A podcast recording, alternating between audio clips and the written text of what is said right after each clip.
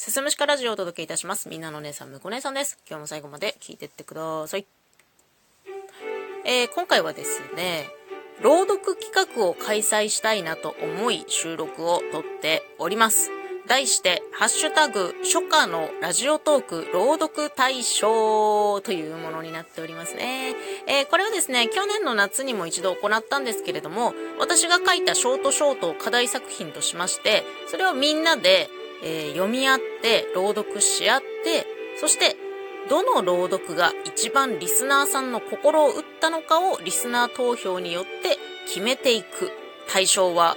どの朗読なのかを決めていくっていう内容になっております。でですね、えー、詳しい詳細についてなんですけれども、私のツイッターの固定ツイートの方を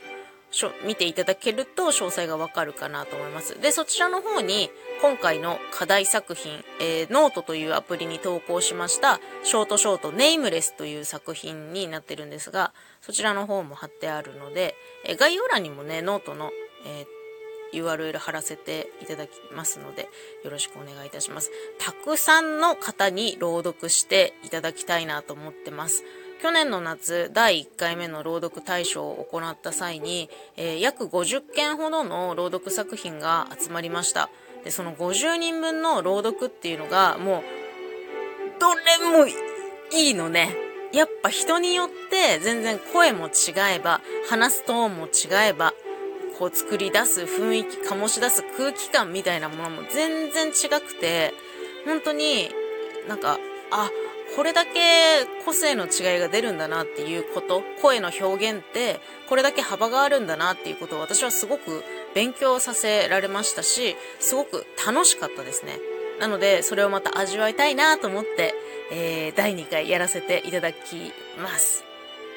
で、えー、そうだな、前回よりは今回の作品300文字ぐらい文字数が少ないので、多分読んでいくと3分半から4分ぐらいに収まるんじゃないかなというふうに思ってます。短めの作品なんで、まあ朗読今までやったことないよっていう人でもちょっととっかかりやすいんじゃないかなというふうに思っているので、ぜひね、これを機会に初朗読してみてはいかがでしょうか。いや、本当に前回はすごく、まあ、盛り上がったんでね、今回も同じように盛り上がってくれたらいいなっていう気持ちがあるし、まあ、いろんな人の朗読がね、こう届くのも楽しみだなっていうふうに思ってます。えー、参加方法もう一度お伝えしますと、私のノートに投稿されている Nameless という作品を Radiotalk の収録配信で、えー、朗読して配信してください。その際にですね、必ず、ハッシュタグ、初夏のラジオトーク朗読大賞、これを必ずつけてください。で、ハッシュタグで検索して随時チェックはしていくんですが、エントリー漏れがあるといけないので、この朗読大賞にエントリーしたいよという方は、配信後に必ず私の方にご一報ください。Twitter の DM もしくはラジオトークのお便り機能で配信しました、参加しますという旨をお伝えいただけると非常に助かりますので、よろしくお願いします。BGM つけていただいて結構です。SE でドラマ仕立てにしていただくのも大丈夫です。で、多少のアレンジはしていただいて大丈夫。ちょっと雰囲気を変えて読んだり、口調を変えて読んだりとかは全然 OK です。ので、ぜひ皆さんのその自由な表現をですね、私に見せてくださいませんかということで、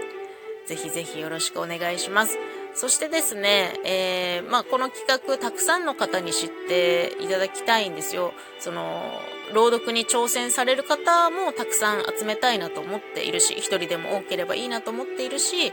その、